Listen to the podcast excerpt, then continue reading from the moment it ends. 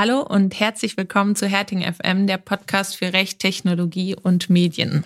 Heute geht es unter anderem um die Frage, wann müssen InfluencerInnen eigentlich ihre Posts als Werbung kennzeichnen und was passiert, wenn sie das nicht tun. Darüber unter anderem sprechen wir mit unserem Interviewgast äh, von der Landesmedienanstalt Berlin-Brandenburg, Stefanie Lehfeld. Ja, wir, äh, das sind heute meine sehr erholten KollegInnen Agnes und Martin. Die kommen nämlich beide frisch aus dem Urlaub. Mann, bin ich erholt. Wahnsinn. Bin auch top erholt, äh, äh, zwar schon zwei Wochen da, aber die anstrengendste Aufgabe bisher war, das Setup für diesen Podcast hinzubekommen. Aber, aber jetzt es läuft. Also wenn ihr das hier hört, dann hat's geklappt. Und ähm, ja, mein Urlaub steht noch bevor. Das heißt, wir treffen uns genau äh, in der Mitte äh, zwischen den Urlauben und äh, können uns heute noch unterhalten. Ähm, ja, Agnes, trotz Urlaub hast du irgendwas Neues mitbekommen? Gar ist was passiert? Komplett ausgeblendet. Na, tatsächlich bin ich über ein Urteil des Bundesverfassungsgerichts äh, gestolpert. Ich finde das erwähnenswert. Das ist allerdings schon vom 5. August. Und dieses Urteil gibt den Verfassungsbeschwerden der öffentlich-rechtlichen Rundfunkanstalten gegen die gescheiterte Anhebung des Rundfunkbeitrages statt. Äh, zum Hintergrund noch mal ganz kurz. Der Rundfunkbeitrag sollte im letzten Jahr von 17,50 Euro auf 18,83 Euro angehoben werden. Und dieser Betrag hat äh, oder wurde von der Kommission zur Ermittlung des Finanzbedarfs der Rundfunkanstalten, sehr langer Titel, äh, kurz die KEF ermittelt. Und das Prozedere ist so, dass diesem Vorschlag dann die 16 Bundesländer zustimmen müssen. Und ein Land hat sich geweigert, das war Sachsen-Anhalt. Und äh, die Rundfunkanstalten haben dann zunächst Eilantrag und dann Verfassungsbeschwerde eingelegt. Was hat der Sachsen-Anhalt dagegen? Was kann man denn gegen die Erhöhung des Rundfunkbeitrags haben? Gar nichts. Ich verstehe es auch nicht. Aber das war eigentlich eher eine, ja, eine, eine politische Zuspitzung. Und zwar hat der Ministerpräsident äh, Haselhoff die Änderung äh, schon gar nicht in den Landtag eingebracht, also zur Abstimmung eingebracht, weil er eben befürchtet hat, dass seine eigene Fraktion ähm, zusammen mit der AfD dagegen stimmen würde. Und ähm, genau, die Erhöhung war eigentlich zum 1. Januar 2021 äh, geplant und scheiterte dann an der Nichtabstimmung des Landtages. Und jetzt hat das Bundesverfassungsgericht Anfang August entschieden, dass äh, diese Weigerung oder dass das Unterlassen des Landes Sachsen-Anhalts die Anstalten in ihrer Rundfunkfreiheit aus Artikel 5 Absatz 1 Satz 2 und da nochmal speziell in der Ausprägung der funktionsgerechten Finanzierung ähm, verletzt hat. Und Genau, dieses Votum, äh, das, das Veto ähm, sei eben verfassungsrechtlich nicht zu rechtfertigen, da eine ähm, Abweichung von dem Vorschlag der KEF äh, nur im Einvernehmen aller Länder äh, geschehen kann. Und das ist eben nicht passiert. Mhm. Und ist jetzt äh, der Rundfunkbeitrag erhöht? Zahlen wir mehr? Hast du noch nicht gemerkt? Habe ich noch nicht gemerkt, nee.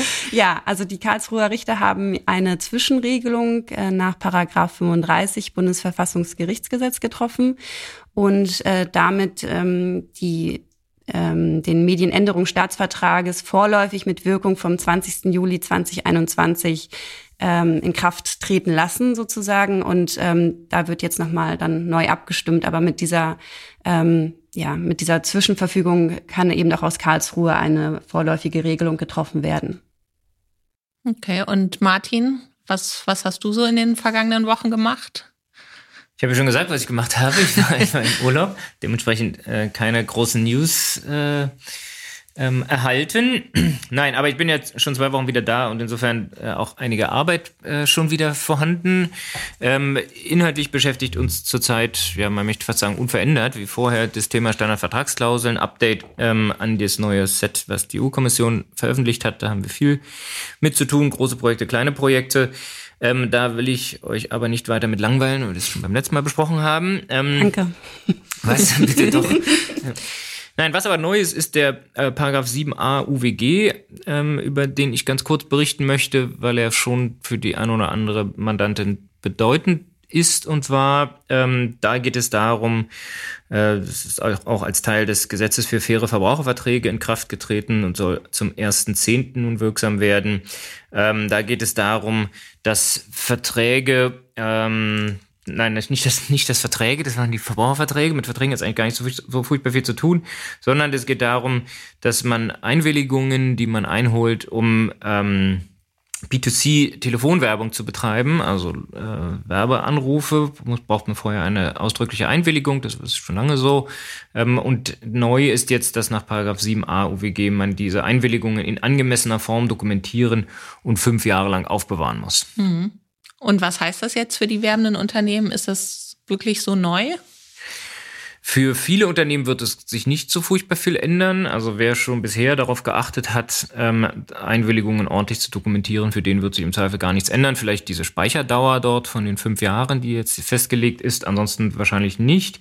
Äh, wir haben ja in der Vergangenheit schon viel beraten im Direktmarketing und Einwilligungen, Erklärungen rauf und runter formuliert und da ging es natürlich auch immer darum, was müssen wir denn jetzt eigentlich machen, um das zu dokumentieren, weil schon bis jetzt war es so, dass wenn sich jemand beschwert oder wenn behauptet wird, die werben ja ohne Einwilligung, dann ist man natürlich als Unternehmen ähm, beweisbelastet. Ähm, insofern wird sich für die einen nicht so viel ändern. Wer das bis jetzt nicht so ernst genommen hat, der äh, sollte doch relativ flott handeln, weil die Bundesnetzagentur, die da zuständig ist, jederzeit verlangen kann, dass das äh, äh diese, diese Nachweise erbracht werden und diese, ja, stellen mir so eine Art Liste vor, dort äh, vorgelegt wird. Mhm.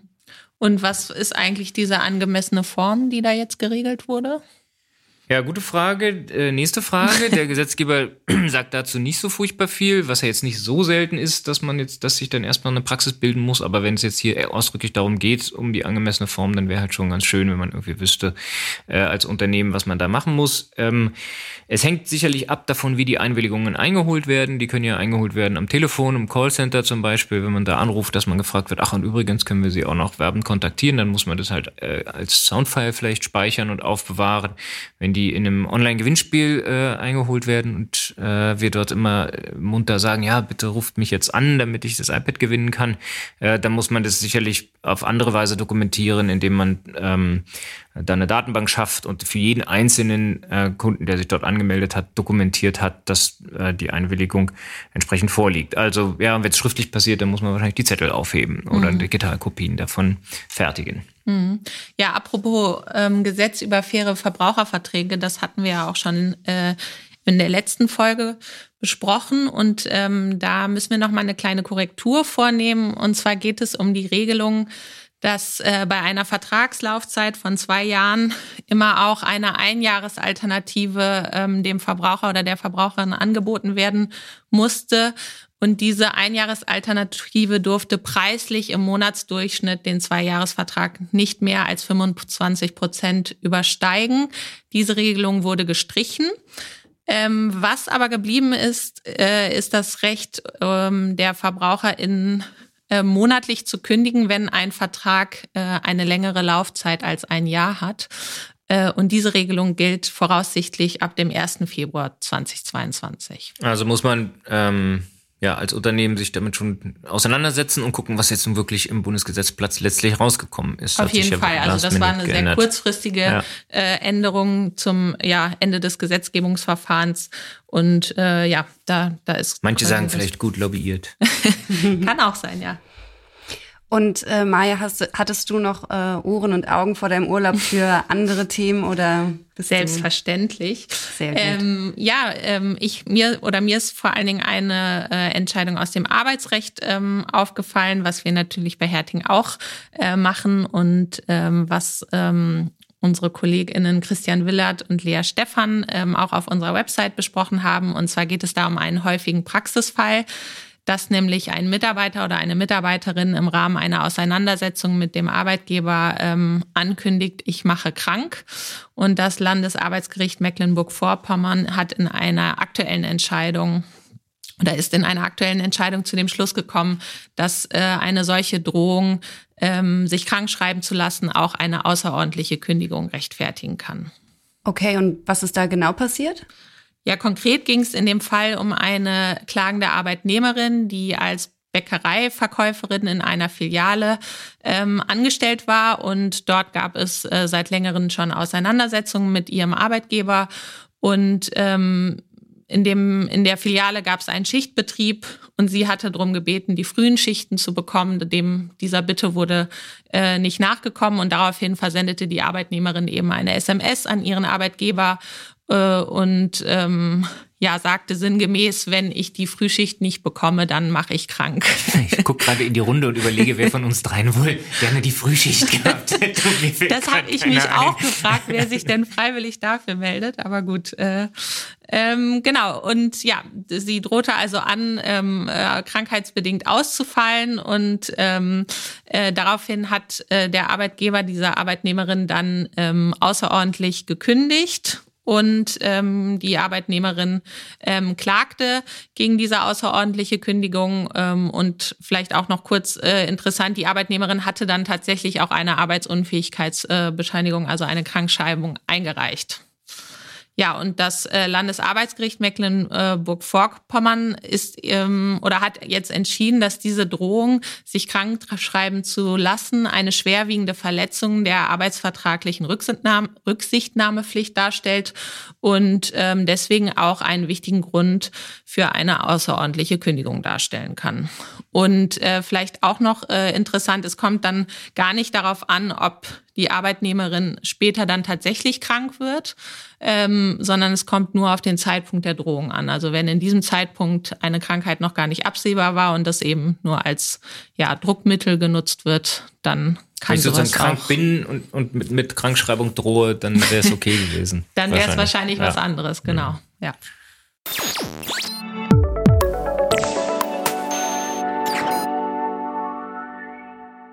Hashtag Werbung. Hashtag unbezahlte Werbung oder Hashtag Kooperation. Bei vielen Hashtags verliert man heutzutage schnell den Überblick auf Instagram oder anderen Social-Media-Kanälen. Gleichzeitig wird für viele Unternehmen die Bewerbung von Produkten auf diesen Seiten immer wichtiger. Die Grenzen zwischen privater Produktempfehlung und kommerzieller Werbung verschwimmen und sollen es vielleicht auch. InfluencerInnen nehmen dabei eine Doppelrolle ein. Auf der einen Seite sind sie Privatpersonen und als solche gerade so nahbar und gefeiert von ihren FollowerInnen. Auf der anderen Seite sind sie Werbefiguren und es stecken ganze Content-Fabriken hinter ihnen. Die erfolgreichsten Instagrammer auf Deutschland sind zum Beispiel Toni Kroos mit 27,2 Millionen Abonnenten, Lisa und Lena Mantler mit 15,7 Millionen Abonnenten oder etwas abgeschlagen mit nur 7,7 Millionen Followern Bibis Beauty Place. Und wer schaut sich eigentlich all die unendlichen Insta-Stories und Kooperationen an? Smartphone-NutzerInnen werden immer jünger und schauen meist deutlich häufiger auf ihr Handy, als sich Formate im Fernsehen anzuschauen. Umso wichtiger wurde und wird es mit dem Rückgang des klassischen Rundfunks, dass die Gesetzgebung reagiert und neue Leitlinien schafft. So geschehen zum Beispiel mit dem Medienstaatsvertrag, der im November letzten Jahres in Kraft trat. Der Medienstaatsvertrag löst den jahrzehntealten Rundfunkstaatsvertrag ab und regelt Pflichten und Rechte aller Medienanbieter in Deutschland, wie zum Beispiel die journalistische Sorgfaltspflicht, aber auch die Kennzeichnungspflichten in der Werbung. Neu ist, dass nun erstmals viele Akteure der digitalen Medienwelt ins Blickfeld genommen werden und es neben dem Radio und Fernsehen auch Regeln für die vielen digitalen Medienanbieter gibt, wie zum Beispiel Facebook und Google. Ja, mit unserer Interviewpartnerin Stefanie Lefeld wollen wir heute über diese Themen sprechen. Ähm, ja, sie ist stellvertretende Justiziarin bei der Landesmedienanstalt Berlin-Brandenburg, wo sie das Thema Werbung als Schwerpunkt betreut. Hallo, Stefanie. Hallo, vielen Dank für die Einladung. Gerne. Ja, wir haben uns äh, im Vorfeld auf das Du geeinigt. Und ähm, ich frage mal direkt am Anfang, was macht eigentlich eine Landesmedienanstalt und was machst du da eigentlich? Ja, wir machen ganz viele unterschiedliche Sachen. Es gibt ja 14 Landesmedienanstalten in Deutschland äh, und jeder hat so ein bisschen auch sag ich mal, zusätzliche eigene Aufgaben. Ähm, also im Wesentlichen ist es aber so, dass wir regulieren und aber auch fördern. Ähm, wir in Berlin äh, betreiben zum Beispiel auch noch das Medieninnovationszentrum in Babelsberg und haben auch noch einen Fernsehsender Alex Berlin, was viele immer gar nicht wissen, dass das auch noch alles zu uns gehört. Ähm, und wir aber, sage ich jetzt mal, in, im Haupthaus am Hackischen Markt, wir äh, regulieren und fördern.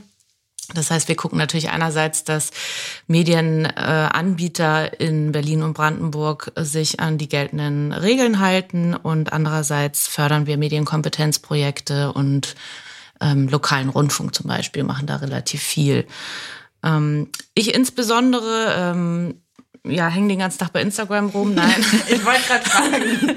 ja, für, das seht ihr ja nicht, aber äh, Steffi hat gerade die Hand gehoben, als Agnes gefragt hat, wer äh, sieht sich eigentlich diese ganzen Insta-Stories an. Also äh, du machst das quasi beruflich, ja? Genau, also ich sage auch immer gerne, ich ähm, werde dafür bezahlt, dass ich Fernsehen gucke, Radio höre und bei Instagram rumhänge. Es wäre natürlich schön, wenn es nur das wäre. Es ist natürlich noch ein bisschen mehr als das und ähm, wir müssen sowas ja auch mal zu Papier bringen und dokumentieren und Gerichtsverfahren führen. Also ähm, wir haben auch drei Werkstudenten, die, sag ich mal, die größte Sichtungsarbeit für uns machen. Mhm. Traumjob für ähm, Ja, ist ne? wirklich so. Und ähm, wir haben jetzt auch gerade wieder äh, also eine neue Bewerberin, ähm, also eine Stelle nochmal getauscht äh, und jemand Neues eingestellt. Und ich glaube schon, dass es natürlich also ich hätte den Job früher gerne gemacht. Also das glaube ich schon für viele Leute.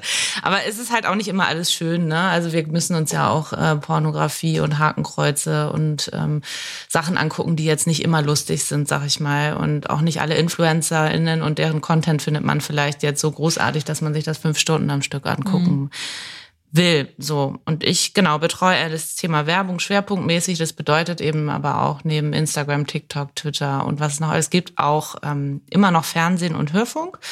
Auch wenn man das vielleicht nicht denkt, aber wir haben ja auch in Berlin ähm, in den letzten Jahren ein paar neue Fernsehsender richtig zugelassen, ne? The Zone und Bild, jetzt gerade gestern gestartet zum Beispiel. Also es gibt schon noch Fernsehsender, die ja auch neu entstehen und ähm, die bei uns zugelassen werden. Und die beaufsichtigen wir durchaus auch noch und auch Hörfunk. Und auch da gibt's ab und zu tatsächlich, man mag es kaum denken, aber Beschwerden.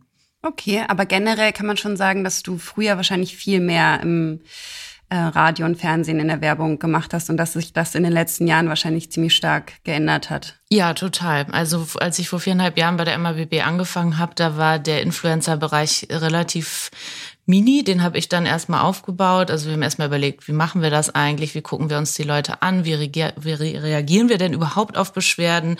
Wie wollen wir die Leute eigentlich ansprechen? Ähm, lohnt es sich da wirklich jetzt einen Brief per Postzustellungsurkunde zu schicken? Also da hat, sag ich mal, hat sich auch die Praxis ein bisschen geändert, weil ich dann irgendwann gemerkt habe, dass die Leute dachten, das SEK stürmt nachts die Wohnung, wenn dann so eine Privatperson so einen gelben Umschlag von uns bekommt.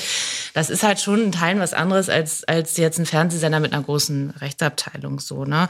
Und deswegen sind auch die Beschwerden im Fernsehbereich und auch im Hörfunkbereich ähm, rückläufiger und es ist fast im Moment nur noch Online-Medien, was eben auch bedeutet Blogs und auch nochmal wieder eine Facebook-Seite zwischendurch. Ähm, also wir kriegen Beschwerden über alles Mögliche in der Tat. Ja. Das heißt aber, du bekommst Beschwerden und zusätzlich sichtest du selbst noch? Also wir machen das so, dass wir, wir brauchen keine Beschwerde, um tätig zu werden. Es ist natürlich so ein bisschen von der Arbeitsbelastung abhängig ähm, oder wenn man mal nebenbei was sieht, wenn man dummerweise vielleicht auch am Wochenende mal was sieht und sich einen Screenshot macht und sich das dann schickt. Ähm, es ich sag mal so, also größtenteils sind wir sehr mit der Beschwerdebearbeitung beschäftigt, weil das auch einfach, da kommt auch einfach was, gerade ne, bei so neuen Themen dann auch, die vielleicht aufploppen oder ähm, wenn wir gerade eine Pressemitteilung gemacht haben, dass wir uns ein paar Influencer-Accounts angeguckt haben und was gefunden haben, dann ne, kommt auch mal wieder was. Ähm, daneben haben wir aber auch, und das wird auch immer mehr, auch so Anfragen von InfluencerInnen oder Agenturen, die vielleicht sich auch unsicher sind bei konkreten äh, Sachen, wie sie es kennzeichnen sollen. Und wenn ich schon, schon mal irgendwie Kontakt mit denen hatte, dann kommen die auch auf uns zurück und fragen nach. Ähm, weil sie vielleicht irgendeine neue Art von Kooperation haben und sich nicht ganz so sicher sind, was da jetzt die beste Kennzeichnungsform ist. Ja. Mhm. Aber tendenziell können wir in der Tat auch selbst recherchieren und das machen wir, wenn wir Zeit haben, äh, auch. Und wir haben auch, sag ich mal, so Schwerpunktanalysen, die wir jährlich dann zu bestimmten Themen, also zum Beispiel Cyber Monday und Black Friday hatten wir so eine Analyse zu Rabattcodes. Sowas machen wir dann in der Regel auch.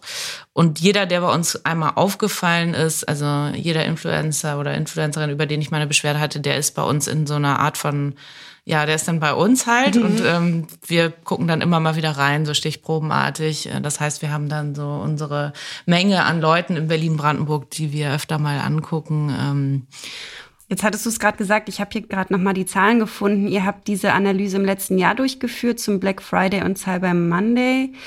Und da wurden 1334 InfluencerInnen äh, überprüft oder gesichtet und 210 Verstöße festgestellt. Ähm, bei 77 steht hier, gab es keine Werbekennzeichnung und bei 118 war der Beitrag oder die Story ähm, von den Rabattcodes nicht ausreichend oder schlecht sichtbar gekennzeichnet. Ähm, Würdest du das als Prognose, wird das zunehmen in den nächsten Jahren? Ähm, kann man wahrscheinlich jetzt schwer sagen. Also von diesen ja, 210 Verstöße, ist das, ist, ist das eine Menge? Habt ihr mit so viel gerechnet? Also das war, es sind jetzt ja Zahlen von allen Medienanstalten, ne? das war ja nicht nur mhm. bei uns, sondern insgesamt so. Und man muss schon feststellen, insgesamt, dass das viel besser geworden ist mit der Werbekennzeichnung. Wahrscheinlich auch aufgrund der pressewirksamen Abmahnungen, die da sag ich mal, in den letzten Jahren so vor sich gegangen sind, weil wir, sag ich mal, relativ wenig ja öffentlich über unsere Verfahren da kommunizieren. Ähm, und wir aber schon das Gefühl haben, die Leute haben es jetzt im Wesentlichen schon verstanden. Es gibt immer mal wieder Leute, die Werbung hinter ihren Profilnamen schreiben, weil sie das natürlich nicht sehen, wenn sie die Story dann machen. Oder die ganz klein weiß irgendwo auf weiß in die Ecke das schreiben. Oder die denken, naja, ein Rabattcode an sich ist doch eigentlich schon eindeutig, dass es Werbung ist und es dann nicht dahin schreiben.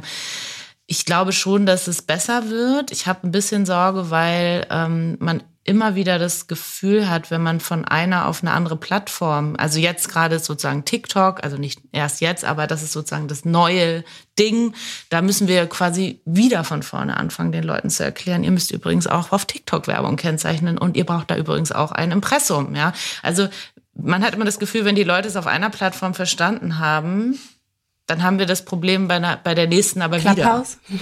Ja, das ist ja, hat sich ja von selbst so ein bisschen ja, erledigt. Ne? Das ist auch ganz praktisch. ähm, und äh, vielleicht gehen wir noch mal kurz einen Schritt zurück. Ähm, auf was für einer rechtlichen Grundlage macht ihr das alles? Also äh, Agnes hatte ja im Intro auch schon den Medien, den neuen Medienstaatsvertrag äh, angesprochen. Vielleicht, vielleicht kannst du das mal so ein bisschen einordnen für den, äh, für die ZuhörerInnen, die jetzt keine ja. Medienrechtler sind. Für wen gilt das eigentlich und wer ist da angesprochen? Genau, es gibt also den Medienstaatsvertrag, der quasi zwischen den, ähm, zwischen den 16 Bundesländern äh, geschlossen ist. Das heißt, es ist eben alles föderal organisiert. Ich habe ja schon gesagt, 14 Landesmedienanstalten sind wir. Und ähm, daneben gibt es halt noch den Medienstaatsvertrag Berlin-Brandenburg, der mhm. dann sozusagen, haben wir jetzt ein kleines Problem, was beides Medienstaatsvertrag halt, deswegen mussten wir uns ein bisschen umstellen in unseren Benennungen, aber der nochmal näher genau für die MABB regelt, was wir eigentlich machen, was wir dürfen, was wir können ganz wichtig zu betonen ist mir, dass wir staatsfern sind, weil man immer wieder hört, der Staat macht Zensur. Da stecken halt ganz viele falsche Sachen drin, weil wir weder Zensur machen, das bedeutet nämlich vor Veröffentlichung irgendwas zu verbieten. Und zweitens sind wir nicht der Staat, sondern mhm. wir sind staatsfern organisiert.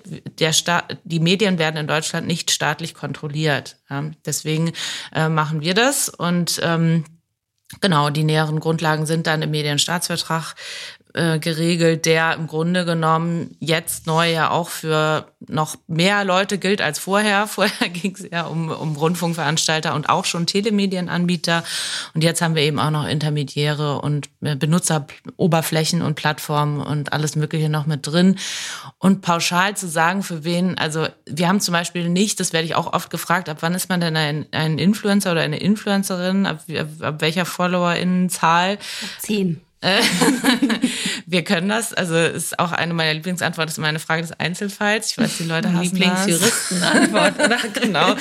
Ähm, also es ist halt schon einfach so, dass wir jedes Angebot uns da einzeln anschauen und grundsätzlich ist es aber so, wenn ich äh, eine gewisse Reichweite habe und Dinge nicht nur für meine Oma poste oder meine Freunde, dann muss ich schon damit rechnen, dass mir irgendwann vielleicht jemand schreibt, äh, sie brauchen ein Impressum oder vielleicht sollten sie mal ihre Werbung ordentlich kennzeichnen. Mhm. Ähm, so, und deswegen, sag ich mal, kann man das so pauschal mal nicht sagen. Wir haben gerade mit dieser Neuerung jetzt, zum Beispiel der journalistischen Sorgfaltspflicht, da gibt's halt sehr viele Begriffe, die man da neu definieren muss und auslegen muss. Ne? Was, was, wann genau arbeitet denn jemand journalistisch redaktionell zum Beispiel?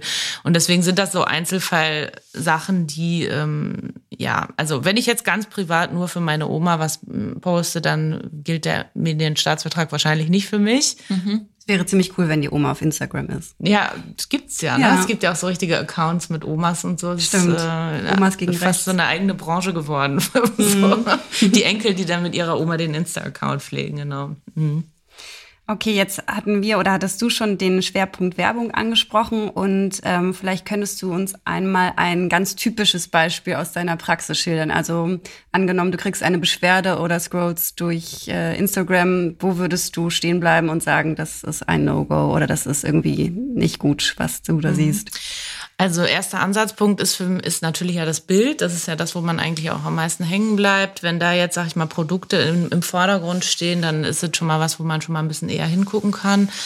Ähm, was wir oft sehen, sind ja, dass Firmen äh, den InfluencerInnen bestimmte Hashtags auch vorschreiben. Das ist bei vielen großen ich sage es jetzt mal so, Bekleidungsmarken, so anonym, äh, der Fall, dass da sozusagen bestimmte Hashtags vorgegeben werden und dass man schon dann ein Indiz hat, dass wenn diese Hashtags da verwendet werden, könnte dahinter eine Kooperation stecken. Ja, mhm. Also das ist, sage ich mal, ein Anhaltspunkt jedenfalls für uns.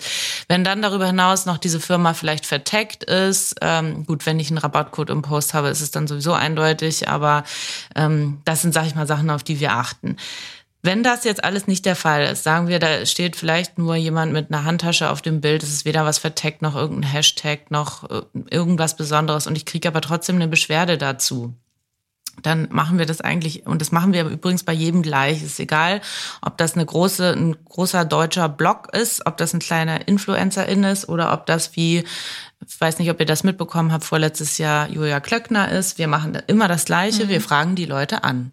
Wir sagen, haben sie dafür Geld bekommen? Mhm. Ist das ein kommerzieller Post? Mhm. So, oder irgendeine andere Gegenleistung? Das ist das, was wir tun. Und zwar relativ stur bei jeder Beschwerde dann.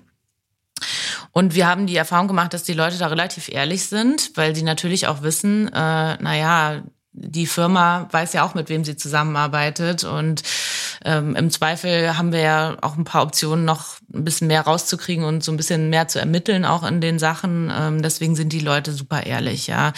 Größtenteils äh, die Influencer, die melden sich dann meistens sofort und sagen, oh, es tut mir total leid, ich habe es einfach vergessen, ich habe sofort nachgekennzeichnet. Ähm, so, und dann ist es für uns auch okay. Ja. Wir kontaktieren ja immer zuerst per E-Mail. Ähm, weil das einfach, ja, habe ich ja vorhin schon gesagt, sich als besser herausgestellt hat, als den Leuten eine PZU zu schicken dann. Ähm, genau, das wären sozusagen für mich Sachen, die, ähm, die eindeutig sind. Was dann dazwischen liegt, sind aber so Sachen wie, es ist zum Beispiel nur eine Marke vertagt. Und das sind ja auch, sag ich mal, die Streitfälle, um die es jetzt auch vom BGH geht. Ähm, wenn dann jemand mir sagt, ich habe es selbst gekauft, dann ist es für mich in Ordnung. Dann ist es für uns keine Werbung. Das haben wir auch in unserer neuen Matrix relativ deutlich nochmal reingeschrieben. Ähm, es gab aber eben Verfahren in der Vergangenheit, jetzt Kathi Hummels, Pamela Reif, Vreni Frost war eigentlich das erste, was hier in Berlin so hochgeploppt ist, ähm, wo tatsächlich ja ähm, Belege dafür vorgelegt wurden, dass die Produkte selbst gekauft wurden. Und trotzdem haben die Gerichte entschieden, dass es ähm, nach dem UWG eben kommerziell ist und mhm. hätte gekennzeichnet werden müssen. Das sehen wir anders und dazu stehen wir auch immer noch. Der Verband Sozialer Wettbewerb mahnte drei InfluencerInnen im letzten Jahr ab und bezichtigte sie, auf Instagram Schleichwerbung zu betreiben. Aktuell verhandelt der Bundesgerichtshof über diese drei ähnlichen Fälle. Im Fall von Katie Hummels wies das OLG München die Klage des Verbandes ab und entschied, dass Instagram-Posts einer reichweitenstarken Influencerin auf Instagram nicht generell eine geschäftliche Handlung im Sinne des Wettbewerbsrechts sind und damit nicht generell kennzeichnungspflichtig sind.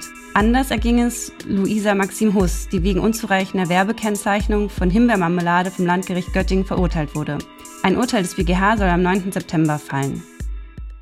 Und kennen die, die InfluencerInnen dich jetzt alle persönlich? Also bist du quasi so ein haben sie Angst vor dir? Müsst ihr vielleicht die fragen. ähm, also klar, mit ein paar, das habe ich ja schon gesagt, es gibt auch Leute, die dann öfter mal fragen mhm. oder die ne, dann auch mal schreiben, vielleicht auch nicht unbedingt unter der Woche oder irgendwann abends oder so. Ähm, aber und mit den Agenturen in Berlin, sag ich mal, da ähm, mit denen habe ich schon sehr viel Kontakt. Bei vielen sag, äh, sagt man dann am Ende so, ja, ich hoffe, wir hören uns erstmal nicht so schnell nochmal, hahaha, witzig. So, ähm, aber ja, ich glaube jetzt nicht, dass die Leute Angst haben. Es gibt äh, auch, die reagieren halt auch sehr unterschiedlich. Einige, äh, wenn ich schreibe, sehr geehrte Frau, dann kommt zurück, moin Stefanie, habe ich gerade geändert, sorry. Mhm. Ähm, und andere melden sich gar nicht zurück, weil sie total großen Respekt haben. Und dann gibt's wiederum welche, die denken, es ist eine Spam-Mail. Das hatte ich auch schon, weil die denken, Behörde schreibt doch keine E-Mail. E-Mail. Mhm. Das kann nämlich nicht wahr sein. Da habe ich auch schon bekommen, sorry, ich hatte die erste Mail für Spam gehalten. Also da ist es dann manchmal, also, ne, wenn dann halt auch niemand reagiert, dann müssen wir auch irgendwann mal einen Brief schicken, weil wir dann denken, okay, dann hat das jetzt mit der E-Mail-Ansprache offensichtlich nicht geklappt. Mhm. Ähm, ja. Also ändert sich da auch was in eurer Vorgehensweise? Das ist ja irgendwie ja, auch ganz interessant zu hören, dass das nicht jetzt so, okay, klassisch, wir bleiben beim Brief und äh, gucken nee. mal in fünf Wochen, was passiert, sondern gehen auch den kürzesten Weg ja. irgendwie auch passend zu den äh, Angeboten. Ja, also ich habe das vor ein paar Jahren gemacht und habe das und es hat sich bei uns wirklich bewährt, weil ich auch dachte, also erstens ist es viel aufwendiger, ja, so einen Brief zu schreiben. Es ist meistens sogar das Einfachste, den Leuten zu schreiben, ich habe hier eine Beschwerde, es geht um dem und dem Post, bitte rufen Sie mich doch mal an. Mhm. Äh, und dann kann man das, sag ich mal, klären oder wir lassen uns dann per Mail eine Stellungnahme geben oder Belege einreichen oder irgendwas. Wenn ich das alles per PZU machen würde, also ich weiß nicht, wie wir das sonst, wie das würden wir nicht schaffen mhm. einfach. Ne? Und, und ich finde schon, also die Steigerung davon wäre natürlich, die direkt per DM anzuschreiben. Weil das wäre meine nächste Frage gewesen. Das machen wir nicht. Ja. Aber ähm, es ist so schon ein, also wie gesagt, es hat dann diese Schattenseite, dass einige Leute denken, es ist Spam oder dass sie halt irgendwie, also ich hatte auch schon mal einen, der hat mich dann angerufen, hat gesagt, er will seinen Namen erstmal nicht nennen. Äh, er wollte erstmal wissen, er dachte, da hätte sich jemand eine Fake-Mail-Adresse besorgt und er wollte jetzt erstmal wissen, ob ich wirklich bei der Medienanstalt arbeite und wie ich denn auf ihn gekommen sei. Und das war schon, das war schon ein bisschen witzig so, ne? Der, der hat das auch, auch gar nicht, weil ich hatte eine Beschwerde gegen den YouTube-Kanal und dann habe ich ihm aber gesagt, na ja, aber ähm, Sie kommen ja, glaube ich, aus Niedersachsen, ne? weil natürlich als Behörde prüft man immer erstmal, bin ich überhaupt zuständig oder kann ich mhm. das an irgendjemand anderen abgeben? Und in dem Fall sprach relativ viel dafür, dass der gar nicht in Berlin-Brandenburg wohnt. Mhm. Und ähm, das hat er dann auch zugegeben am Telefon, hat sich aber gewundert, woher ich das weiß. Und ich hatte gesehen, dass er bei Instagram bei irgendeinem Fußballspiel in Niedersachsen war. Und das war natürlich für mich dann ein Anhaltspunkt. da war er doch auch sehr erstaunt. Äh, und das hat nur auch bei unserem ersten Fall, den wir 2018 tatsächlich dann richtig beanstanden mussten, weil halt nach drei E-Mails nichts passierte. Ähm, der hat damals auch gesagt, die haben meinen ganzen Kanal auseinandergenommen. Ja, wir gucken uns das dann schon ziemlich genau ja. an. Ne? Also wir gucken uns nicht nur den einen Post an, sondern wir gucken auch, auf welchen Plattformen sind die Leute sonst noch unterwegs. Ähm, ja, das wäre jetzt auch äh, die Anschlussfrage, was passiert eigentlich, wenn nichts passiert? Also keine Reaktion, keine keine E-Mail, nicht mal das, ähm, dann müsst ihr ja weiter vorgehen. Ja, also ähm, ich sag mal so, wenn ich beim ersten Mal, wenn beim ersten Mal jemand nur nachkennzeichnet und sich aber nicht bei mir meldet, ist das für mich auch okay, weil dann denke ich mir, na gut, ähm, das war jetzt sozusagen der erste Strike. ähm, aber wenn das dann ein paar Mal passiert, und das hatten wir jetzt auch im letzten Jahr, dass wir dreimal wieder was gefunden haben, da haben wir dann Ordnungswidrigkeitenverfahren auch eingeleitet, ähm, weil dann ist auch irgendwann mal Schluss. Also wir sind dann doch auch, wir sind eben eine Aufsichtsbehörde und keine Influencer-Beratungsagentur. Das ist mir auch mhm. wichtig. Ne? Ich verstehe, dass die, diese, die Rechtslage ist einfach schwierig, deswegen beantworten wir gerne Fragen und helfen auch, wenn wir können. Ähm, aber im Grunde genommen, wenn mir dann, wenn dann jemand dreimal quasi sich nicht meldet, und ich immer noch, und ich dann aber wieder, ich glaube, es waren zwölf oder vierzehn Posts finde, die alle nicht gekennzeichnet sind, dann ist Schluss. Also mhm. dann muss man auch irgendwie mal Butter bei die Fische machen und ähm, das waren übrigens alles Kooperationen. Also das ist nicht so, dass das irgendwelche, ich vertagge Marken, aber ich habe keine Kooperation mit denen, sondern es waren alles Kooperationen, die ungekennzeichnet waren. Und das kommt immer mal wieder vor, auch bei großen Accounts. Ja. Mhm. ja du hast gerade schon gesagt, äh, die, die Rechtslage ist schwierig und ähm, ähm, ja, der BGH entscheidet ja jetzt gerade ähm, über das Thema oder wir warten alle drauf, dass er sich genau. entscheidet zum Thema Werbekennzeichnung auf Instagram äh, speziell jetzt. Ähm, du hattest gesagt, in den Vorinstanzen ähm, wurden auch ja Posts, wo, wo die InfluencerInnen sich das äh, Produkt zum Beispiel selber gekauft haben, trotzdem ähm, äh, als Werbung eingestuft. Und du hast auch gesagt, ihr seht das ein bisschen anders. Warum seht ihr das anders? Also unser größtes Problem ist, dass wenn überall Werbung draufsteht, niemand mehr weiß, was Werbung ist. Dann können wir es auch sein lassen. Also ähm, die Werbekennzeichnung soll jemanden darüber informieren, dass da ein fremder Einfluss stattgefunden hat. Wenn ich aber mir selber was kaufe und ich dazu einen Post mache, weil ich das wirklich gut finde oder wirklich schlecht finde oder keine Ahnung was, dann ähm, ist das für uns nichts, was gekennzeichnet werden muss, weil mhm. das ist sozusagen das ist ja nicht in, in, im Auftrag von einer anderen Person geschehen und ich habe auch keinen Vorteil davon ich weiß, dann wird sozusagen von, von einigen Leuten gesagt, na ja, aber man will damit seine Reichweite steigern und so weiter. Ich glaube aber, dass das was ist, was da nicht mit reinspielt. Wir möchten, dass Kooperationen, Vereinbarungen gekennzeichnet werden. Das ist uns wichtig. Mhm. Äh, und insbesondere Gegenleistungen. Mhm. Und im, Grunde genommen, und das haben wir auch damals, äh, den Fall Vereni Frost haben wir hier mit, also ich war bei beiden äh, Verhandlungen auch mit dabei, weil uns das natürlich total interessiert hat, weil sie damals auch gesagt hat, Moment, ich habe mich immer an alles gehalten, was die Landesmedienanstalten vorschreiben und trotzdem werde ich jetzt abgemahnt. Mhm. Ähm, deswegen war uns das natürlich auch wichtig, das irgendwie mitzubegleiten. Und natürlich muss es auch möglich sein, als Influencer seine Meinung zu sagen, wenn mhm. man was toll findet. Natürlich ist es dann auch öfter die Meinung, dass ich irgendwas toll finde. Äh, die negativen Posts ziehen bei Insta, glaube ich, nicht so. Ähm, aber wir, genau, uns ist einfach, und deswegen haben wir das jetzt auch in der überarbeiteten Matrix nochmal explizit gesagt, unsere Matrix ist, bezieht sich eben aufs Medienrecht. Nur wenn man Produkte sehen würde, ähm, überall Werbung drauf zu schreiben, ist einfach unserer Meinung nach falsch. Die aktualisierte Kennzeichnungsmatrix ist ein Leitfaden der Landesmedienanstalten darüber, wie man Werbung in verschiedenen Online-Medien richtig kennzeichnet und was es dabei zu beachten gibt. Der Leitfaden enthält Hilfestellungen zu den Kennzeichnungspflichten bei Werbung in Social-Media-Angeboten, zum Beispiel Instagram, Twitter, Facebook, YouTube oder TikTok und sonstigen Online-Medien wie zum Beispiel Blogs und Podcasts. Grundlage sind allein die Werberegeln des Medienstaatsvertrages, kurz MSTV, und des Telemediengesetzes, kurz TMG, also des Medienrechts, die dem Schutz der Nutzenden vor Irreführung dienen und kommerzielle Inhalte transparent machen kann ja fast selbst dann irreführend sein, ne? weil ich gar nicht mehr unterscheiden kann. Das ist im Übrigen die andere Frage. Also es gibt bisher keine, ich kenne keine Abmahnung wegen Überkennzeichnung und ich also das ne, muss man sich halt auch mal ja, überlegen, ja, weil im Grunde ist das auch ein Verstoß gegen den Trennungsgrundsatz. Wenn ich sozusagen etwas oder diese, sag ganz ich mal. Kurz mal eingehakt, kannst du den noch mal ganz kurz darstellen? Also das, äh, darüber reden wir eigentlich schon die ganze Zeit, aber. genau, das sind eigentlich redaktionelle Inhalte und Werbung voneinander getrennt werden ja. müssen. Ne? Das ist sozusagen der Grundsatz unserer unseres Handelns und der Grundsatz auch unserer Werbematrix. Ähm, und das ist einfach sag ich mal, also wir, wir sagen das, also ich hatte es gerade wieder letzte Woche, da hat mich eine Influencerin gefragt, ja, sie hätte jetzt bei einem äh, Kollegen gesehen, der schreibt einfach überall Dauerwerbesendungen drauf bei YouTube, ob sie das nicht auch so machen könne und dann sei sie auf der sicheren Seite. Das machen ja auch einige, ne? Mhm. Äh, weil sie dann keine Lust haben, sich mit uns auseinanderzusetzen und einfach sagen, ich schreibe das jetzt überall drauf. Ähm, ich habe ihr gesagt, ich würde es nicht so toll finden, weil und ich glaube auch nicht, dass ihre FollowerInnen das so toll finden würden, weil das verwischt. Also was ist es dann? Ist es mhm. bezahlt oder nicht? Oder erklärt man es den Leuten dann in der Infobox? Ähm, es hat, finde ich, nicht viel Positives. Mhm. Und was hat sich da in der Matrix nochmal geändert im Vergleich zu den letzten Jahren? Hat sich da nochmal was Neues ergeben?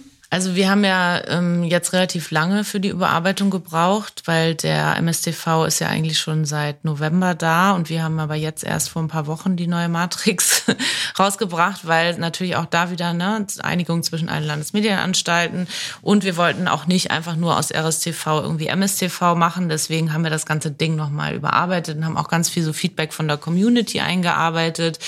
Ähm, auch am Design haben wir ein bisschen was geändert. Wir haben die, die Erläuterung hinten auch ein bisschen ausführlicher gemacht. Wir haben Podcasts integriert, das war uns ganz wichtig, weil die, und das ist immer noch nicht so richtig, ich habe das schon bei unserer Watchdog-Veranstaltung im November gesagt, ähm, darüber hat irgendwie noch keiner so richtig was geschrieben, dass eigentlich auch die Podcasts eben als Hörfunk ähnliche Telemedien jetzt mit reinfallen und dass man da vielleicht doch mal ein bisschen darüber nachdenken muss, ob äh, es wirklich ein Sponsorhinweis ist, wenn ich zwei Minuten lang äh, im Grunde einen Werbeblock erzähle. Mhm. Ja, und das, ähm, deswegen haben wir die Podcasts mit aufgenommen, weil es uns schon, wir wollen da jetzt auch nicht überregulieren, weil sich da so ein bisschen so eine eigene ja, Werbekennzeichnung ergeben hat in den letzten Jahren und wir auch kaum Beschwerden bekommen zu Podcasts. Aber wenn das zu sehr in, also wenn das nicht, nicht so ordentlich abgegrenzt ist, äh, dann finden wir das auch nicht so witzig. Ähm, aber das ist vielleicht nochmal ein ganz, ganz eigener Punkt zu Podcasts. Ähm, da, genau, gibt's ja auch Leute, die sich so richtig Jingles ausgedacht haben und so. Ähm, Und was wir auch gemacht haben, ist, wir haben politische Werbung integriert in die Matrix. Das war für uns auch eine wichtige ähm, Geschichte, weil da auch im Medienstaatsvertrag ja auch eine Änderung, ähm, beziehungsweise, ja, man könnte auch, vielleicht könnte man es auch Klarstellung nennen, nämlich dass Werbung, also politische Werbung in einfachen Telemedien in Ordnung ist, muss aber irgendwie erkennbar sein, wer der Auftraggeber ist. Und mhm. das haben wir eben noch mit aufgenommen, weil es ja im Vergleich zum Rundfunk und den rundfunkähnlichen Telemedien, wo politische Werbung immer noch absolut unzulässig ist, ist das ein eklatanter Unterschied, ja. Außer vor Wahlen, wenn wir jetzt also so diese typischen Wahlwerbespots, die sind im Rundfunk okay, aber äh, alles andere ist im Rundfunk absolut unzulässig und das mhm. ist in Telemedien anders.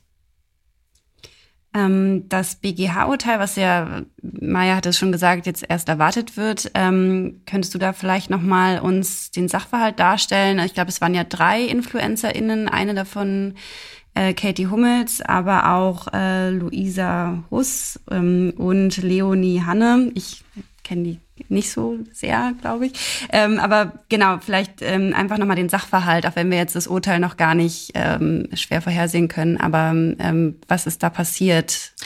Ja, da ging es im Grunde auch um diese Markentags, ne? wie ich äh, vorhin schon gesagt habe. Also Tags, wo vielleicht gar keine für diesen einzelnen Post keine Gegenleistung erfolgt ist.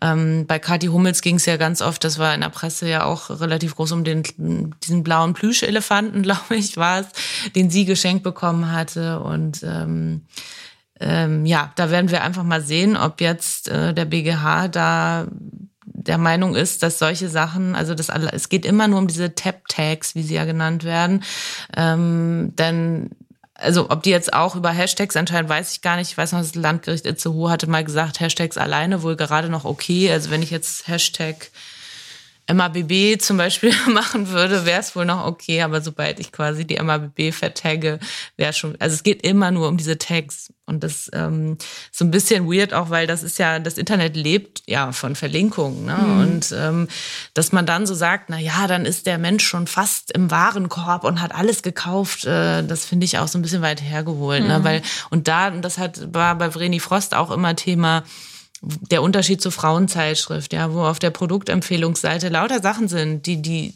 Redaktion alle umsonst zugeschickt bekommen hat, aber da steht ja nirgendwo Werbung. Mhm. So, du kannst aber da eben nicht draufklicken und kommst nicht per Mausklick quasi in den Shop rein und das ist dann so der Unterschied, der da gemacht wird, der aber, ne, und das hat mir auch mal eine Frau gesagt, die gesagt hat, sie arbeitet mit, äh, sowohl mit InfluencerInnen zusammen als auch mit Zeitschriften und sie sieht dann die gleichen Produkte einmal ungekennzeichnet und einmal als Werbung gekennzeichnet. Mhm. Und das ist schon absurd, muss man sagen. Ne? Mhm.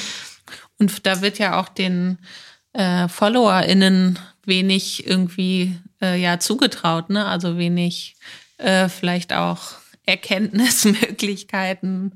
Äh.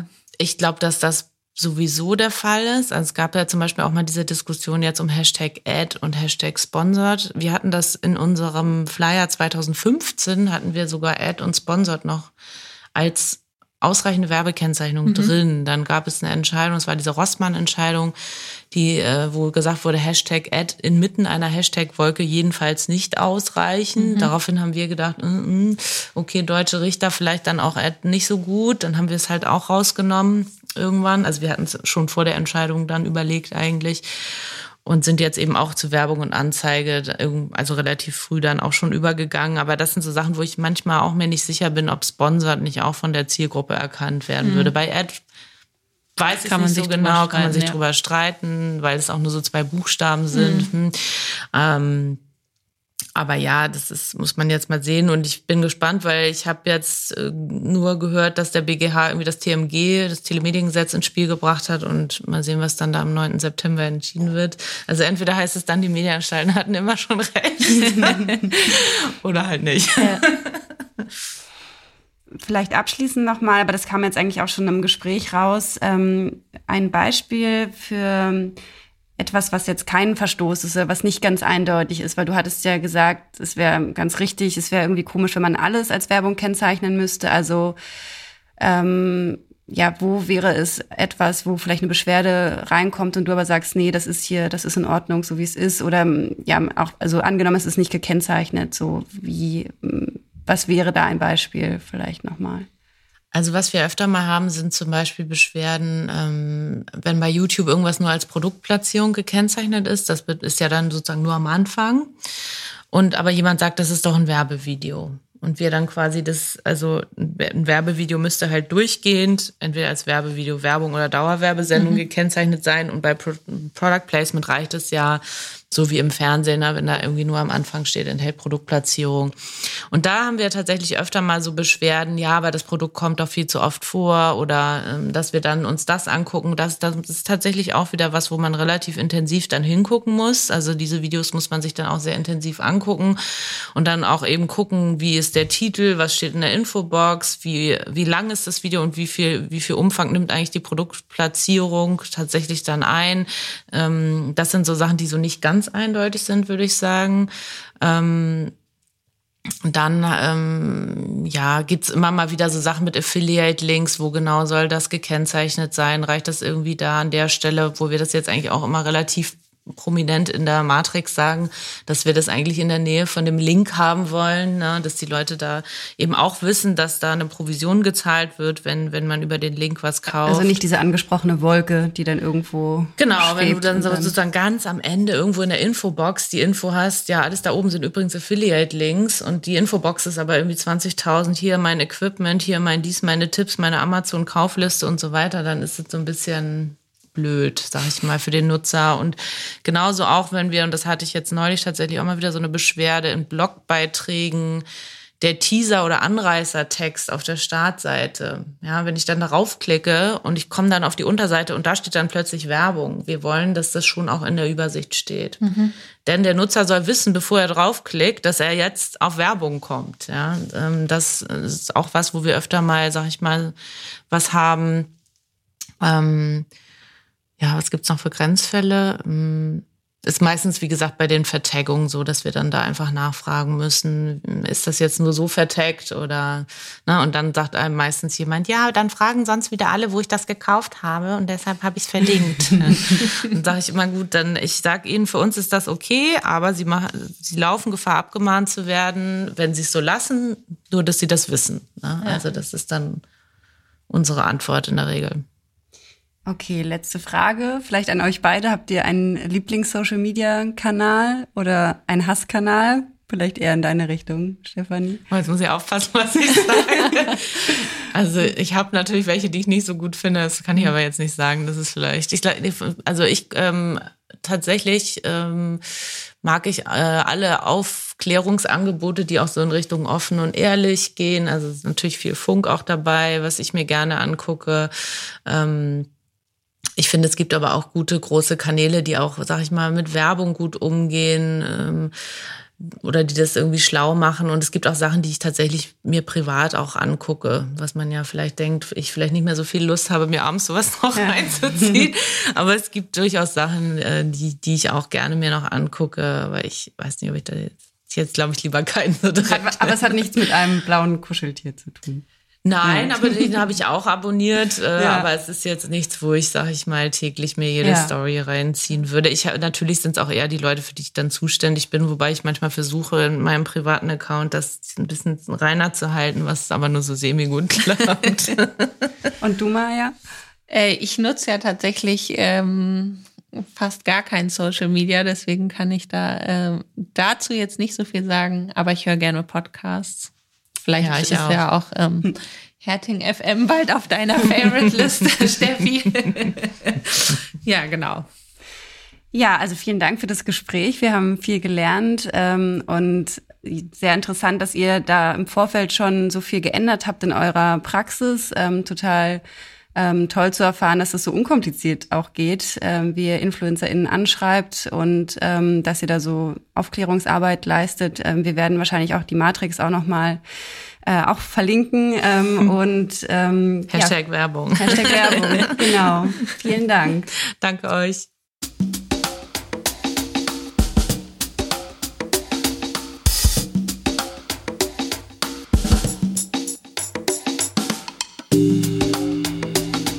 Damit geht jetzt auch wieder diese Folge zu Ende. Ähm, wie immer würden wir uns sehr freuen, wenn ihr Feedback für uns habt und uns das äh, hinterlasst. Ähm, entweder auf unseren diversen Social-Media-Kanälen, auf denen wir natürlich vertreten sind, Instagram, Facebook, Twitter, auch LinkedIn. Ähm, oder ihr schreibt uns einfach eine Mail an podcast.herting.de und vielleicht noch ein kurzer Hinweis äh, für all diejenigen, die ähm, ein bisschen tiefer in das Thema einsteigen wollen. Im Mai letzten Jahres hatten wir schon einmal das Thema Influencer Marketing, damals mit unserem Kollegen ähm, Fabian Reinholz. Ähm, ja, hört euch die Folge gerne auch nochmal an. Und ansonsten äh, sehen wir uns beim nächsten Mal. Bis dahin. Ciao. Tschüss.